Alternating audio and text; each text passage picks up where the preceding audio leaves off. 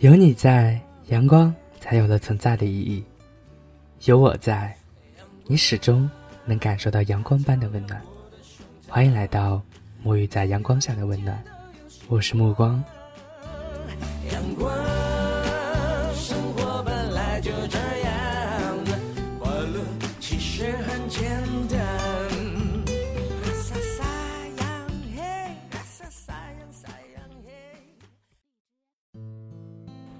人好像总会是在年纪越大的时候，越懂得如何去珍惜自己的时间。今天目光给大家带来的这篇文章，描述的就是一篇如何关于你自己时间的分配的一篇文章，来自于爱小羊。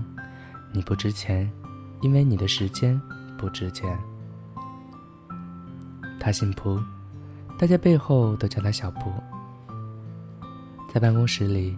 他是一个补缺，老板分配不下去的任务，或者没人想去的会议，找他。下班后确认的饭局、聚会、K 歌，找他准没错。他单身，一个人在武汉，几乎随叫随到。我离开那家公司几年了，最近跟旧同事去水上乐园，在网上买了票，有人临时没来，眼看票要浪费。立刻有人给他打电话，他也立刻来了。一见面，那人就说：“票钱等下转给我。”他笑着答应。玩的时候，他热情不高。我问为什么，他说：“从小怕水，皮肤也容易日光过敏。”那你为什么要来？人家叫我是瞧得起我。我心里不是滋味儿，帮他付了票钱。说起来，他也快三十岁了，还是那个热情的小布，像一块砖，哪里需要哪里搬，活得热热闹闹，显得人脉很广。其实可有可无。每个成年人，无论你处于什么样的位置，都应该有一个基本原则：约人不能总是如此仓促，即使没什么事做，也不要随叫随到。真心想见你的人，甚至会提前一周给你定时间。而那些忽然叫你去吃饭聊天的人，你在他们心里往往没有什么价值。总有人抱怨世界不公平，我们在群体中出力最多，对人最友善，却没有地位。而那个拽拽的家伙，大家却喜欢他，捧着他。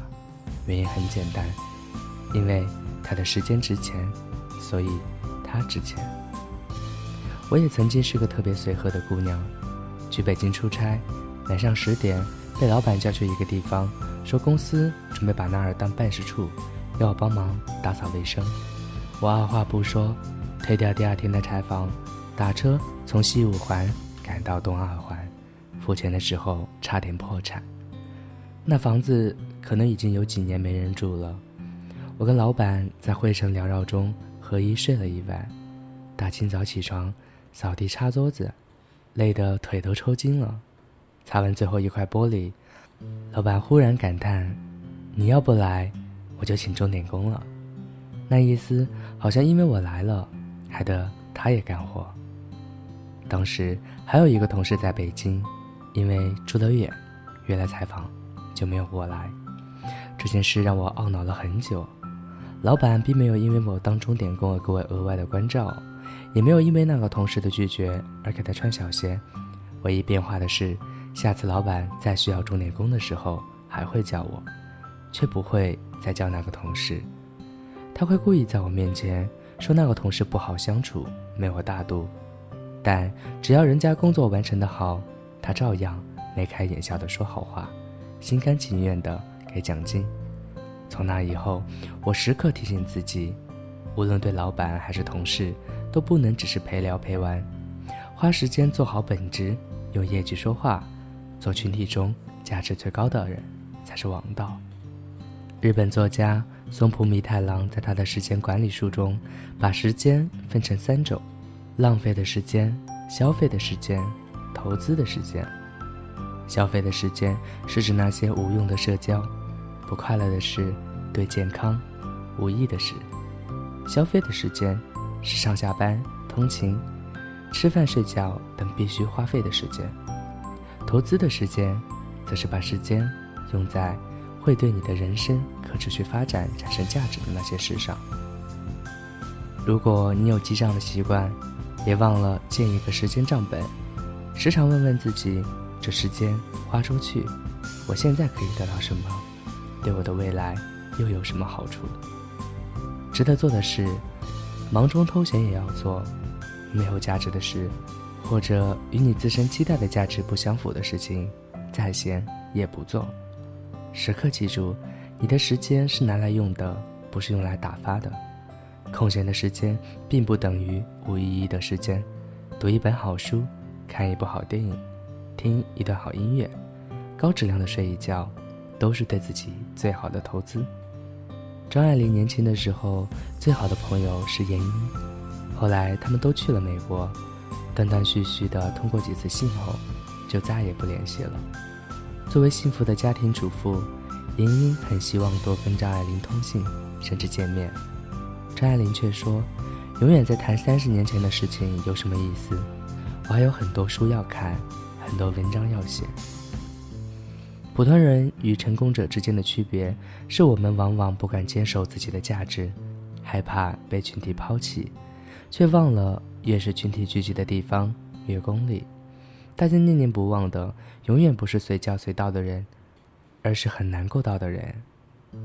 如果一开始没有想到我，最后也不必再想到我。如果因为你白天没时间，非要等晚上十一点才联系我，那你也就不必再联系我了。不做不为的人，更不做永远配合他人时间表的人。高质量的独处胜过低质量的社交。把花在社交上的时间用在自我增值上。当你变得更有价值，不需要你去找朋友，朋友圈自然会来找你。作者。爱小羊，代表作：我不过无比正确的生活。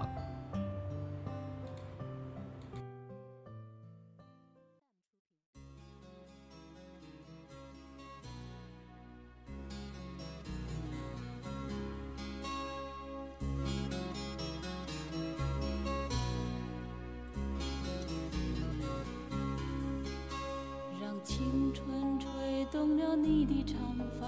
让它牵引你的梦，不知不觉，这城市的历史已记取了你的笑容。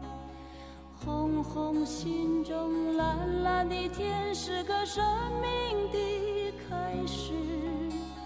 春雨不眠，隔夜的你曾空独眠的日的花朵，绽开了深藏的红颜。飞去飞来的满天的飞絮，是幻想你的笑脸。秋来春去红尘中，谁在宿命里安排？冰雪不语，寒夜的你那难隐藏的光彩。我看一眼，把莫让红颜守空枕。青春无悔不死，永远的爱人。让流浪的足迹在荒漠里写下永久的回忆。飘去飘来的笔迹，是深藏的激情，你的心语。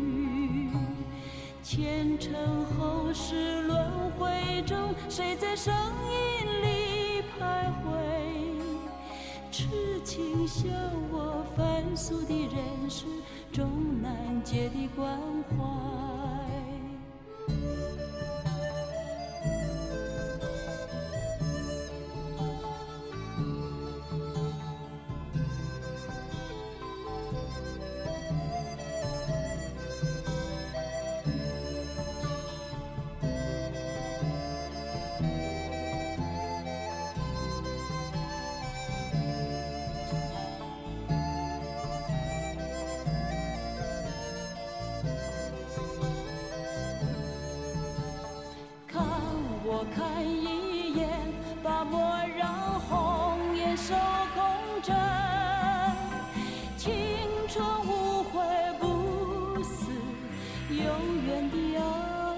人，让青春吹动了你的长发，让它牵引你的梦。不知不觉，这城市的历史已记取了你的笑容。红红心中，蓝蓝的天是个生命的开始。